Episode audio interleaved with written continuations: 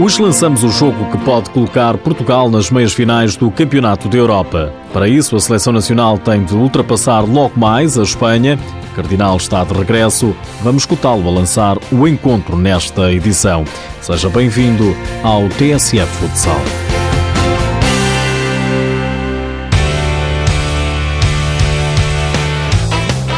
Portugal está a preparar-se para derrotar não só a Espanha, como também a história. Logo à noite há confronto ibérico, confronto com total domínio dos espanhóis. Em 23 jogos entre Portugal e Espanha, só por uma vez a seleção nacional conseguiu derrotar o país vizinho e tal só aconteceu no encontro particular.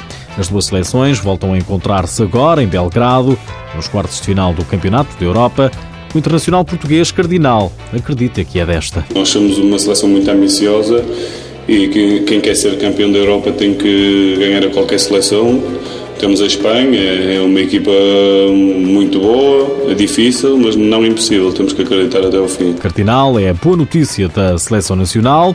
O jogador do Inter Movistar cumpriu castigo nos dois primeiros jogos da fase de grupos, estreia-se logo no europeu. Vai ser uma boa estreia. Uh, o primeiro jogo do europeu, uns quartos de final e logo contra a Espanha, vai ser um, jogo de top.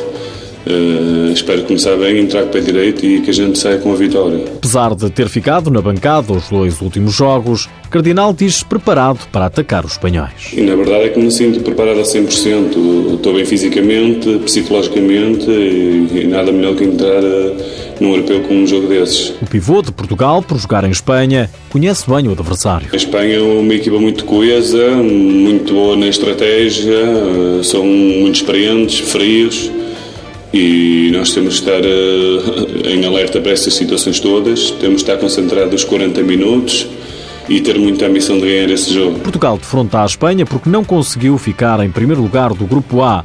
Já lá vamos. Jorge Braz diz que os erros contra a Sérvia para não mais repetir. Não vale a pena estar a falar no mesmo. Foi um percalço. Já nem quero saber deste jogo. Estamos cá para, para jogar de igual para igual com a Espanha novamente e encarar esse jogo para passarmos. Estamos nos quartos de final, não estamos? Tivemos mais um percalço. No primeiro jogo tivemos um ou dois momentos adversos que superámos. Agora tivemos um momento adverso maior que não nos deu qualquer ponto.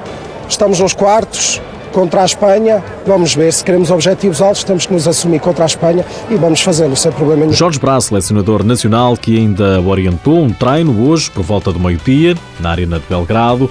Tudo está a ser preparado a preceito. O jogo é logo, em horário nobre, às 8 da noite, hora portuguesa, e é transmitido em canal aberto na TV. Daqui a pouco, às 5 e meia, joga-se a outra partida dos quartos de final. A anfitriã Sérvia mede forças com a Ucrânia. Amanhã é a vez da Rússia defrontar o Azerbaijão e o Cazaquistão, a Itália.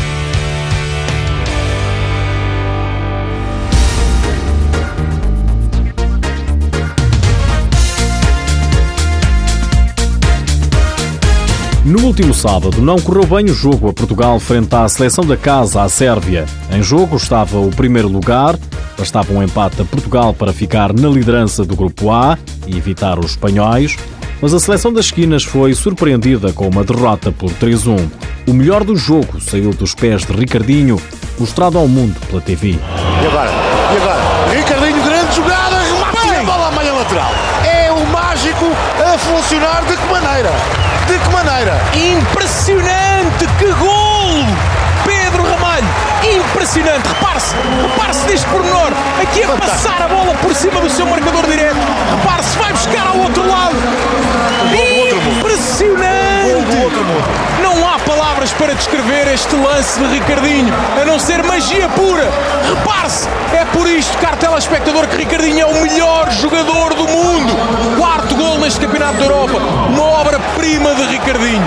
A fazer a bola passar por cima de Prositos e depois o remate indefensável.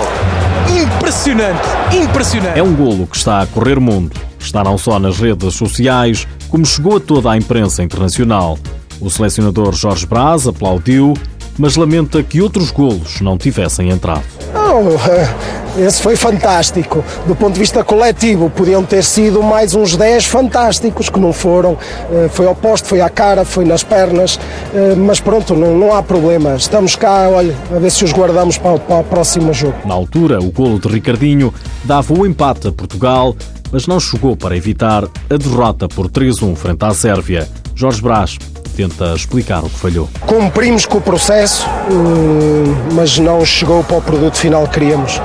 Desaten desatenções finais. De, de, de, hoje houve ali um outro momento final que essa solidariedade uh, de ajuda, de, correção de erro pontual aqui ali não aconteceu. Se calhar por alguma fadiga, não sei. Um, mas estamos cá, estamos cá para dar a volta. Assim, temos que olhar é para a frente, não para trás. Para a frente é que é Portugal e só depois é que vem a Espanha. A ver, vamos mais logo. Quanto à lista dos melhores marcadores, Ricardinho mantém-se na liderança. Liderança agora partilhada com o húngaro Troth. Os dois somam quatro golos. Logo a seguir, com três golos, aparece o italiano Merlin, do Sporting, Kostic, da Sérvia e Zamankulov, do Cazaquistão.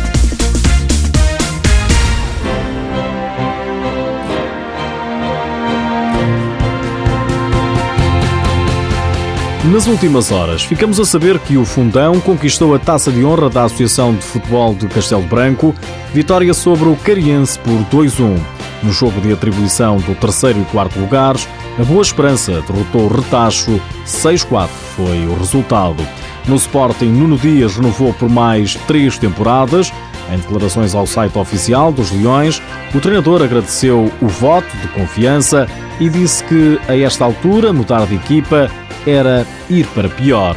Nuno Dias tem 43 anos, está à frente da equipa de futsal do Sporting desde 2012, altura em que trocou o posto de adjunto no CSKA de Moscovo pela liderança técnica dos Leões. Por hoje é tudo, já sabe que o TSF Futsal está disponível em podcast, mas antes de ir embora deixo-lhe mais esta. Sabia que o jogo entre Portugal e a Sérvia, transmitido pela TV 24, foi visto por uma audiência média de 460 mil espectadores, número que representa 10% de share. No final do jogo, o pico cifrava-se nos 600 mil. Foi o 21º programa mais visto de sábado. É um facto.